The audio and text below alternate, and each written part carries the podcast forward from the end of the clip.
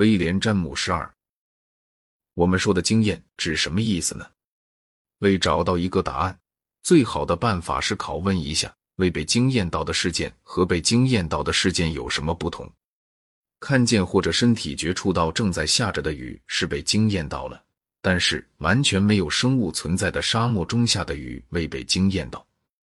于是我们得出头一个论点：除在有生命的场合外，不存在经验。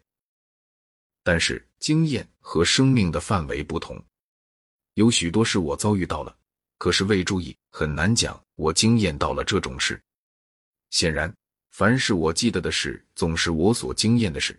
但是有些我不明白记得的事情，可能造成了至今仍存在的习惯。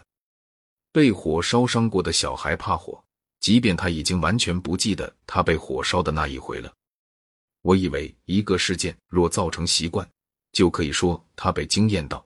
记忆即一种习惯，大致说来，习惯只在生物身上造成。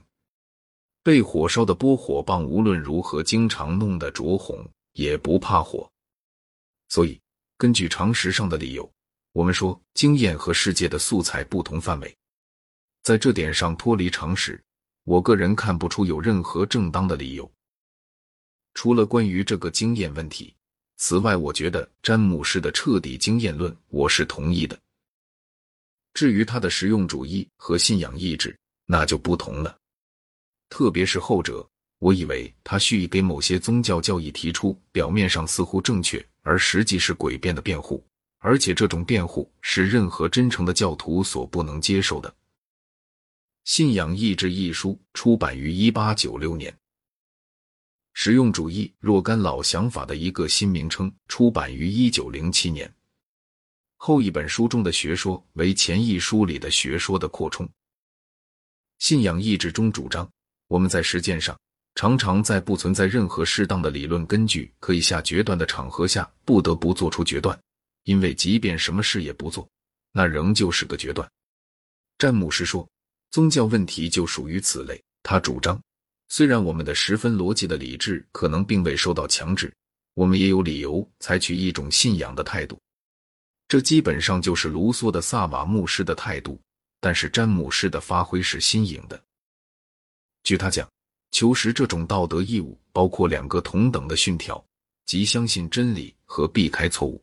怀疑主义者只注意第二个训条，因而不相信一个较不慎重的人会相信的许多真理，这是不对的。假如相信真理和避免错误同等重要，那么面临二者择一时，我最好随意相信各种可能性中的一个，因为这样我便有对半的机会相信真理。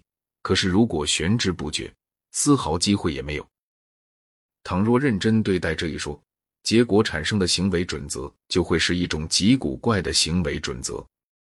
假设我在火车上遇见一个陌生人，我心里自问他的姓名是不是叫艾本尼泽·威尔克斯·史密斯。如果我自认我不知道，那么关于这人的姓名，我确实没抱真信念。反之，如果我决定相信这就是他的名字，我倒有可能抱的是真信念。詹姆斯说。怀疑主义者怕受蒙骗，由于有这种恐惧，会丢失重要的真理。他补充说：“因为希望而受蒙骗，比因为恐惧而受蒙骗坏得多。这有什么证据呢？”似乎由此可见，假如我几年来一直在希望遇到一个叫艾本尼泽·威尔克斯·史密斯的人，那么在我得到确凿的反证以前，与消极求实相对的积极求实。就应当促使我相信，我所遇到的每一个生人都叫这名字。你会说，可是这个实力不像话，因为你虽然不知道那个生人的名字，你总知道人当中极小一部分叫艾本尼泽·威尔克斯·史密斯，所以你并不是处于在你的选择自由上所预先假定的那种完全无知的状态。说来奇怪，詹姆士在他的通篇论文中绝不提盖然性。然而，关于任何问题，几乎总可发现到某种盖然性上的考虑。姑且承认，尽管正统信徒每一个会承认，世界上的宗教哪一种也没有证据或反证。假设你是个中国人，让你跟儒教、佛教和基督教有了接触，由于逻辑规律，你不能以为这三者各是真理。现在假设佛教和基督教各有对等的可能性是真理，那么设已知两者不会全是真理，则其中之一必定是真理，因而儒教必定不是真理。假令三者都有均等的可能性，则每一个不是真理的机会要大于是真理的机会。照这种办法，只要一容许我们提出盖然性上的理由，詹姆士的原理随即垮台。令人难解的是，詹姆士尽管是个心理学大家，在这点上却容纳了一种异常不成熟的想法。他讲起话来，仿佛可选择的路子只有完全相信或完全不相信，把中间各种程度的怀疑置之不顾。譬如说，假设我正在从我的书架上找一本书，我心里想，可能在这个架上，于是我去瞧。但是在我看见这本书以前，我并不想书就在这个架上。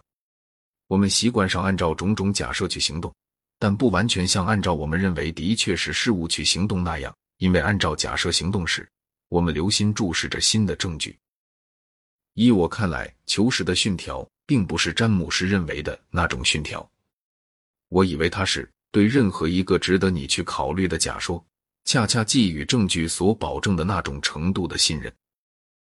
而如果这假说相当重要，更有进一步探寻其他证据的义务，这是明白的常识，和法庭上的程序是一致的。但是和詹姆士所介绍的程序完全不同。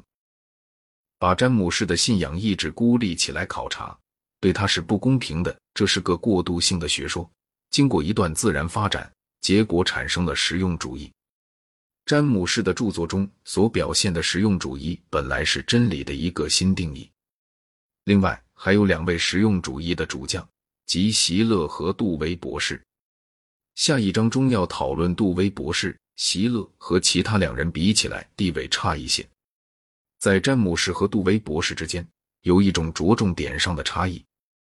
杜威博士的见地是科学的，他的议论大部分出自对科学方法的考察，但是詹姆士主要关心宗教和道德。粗略的讲。任何有助于使人有道德而幸福的学说，他都乐于提倡。一个学说，假若如此，按照他所使用的“真理”一词的意义来说，便是真理。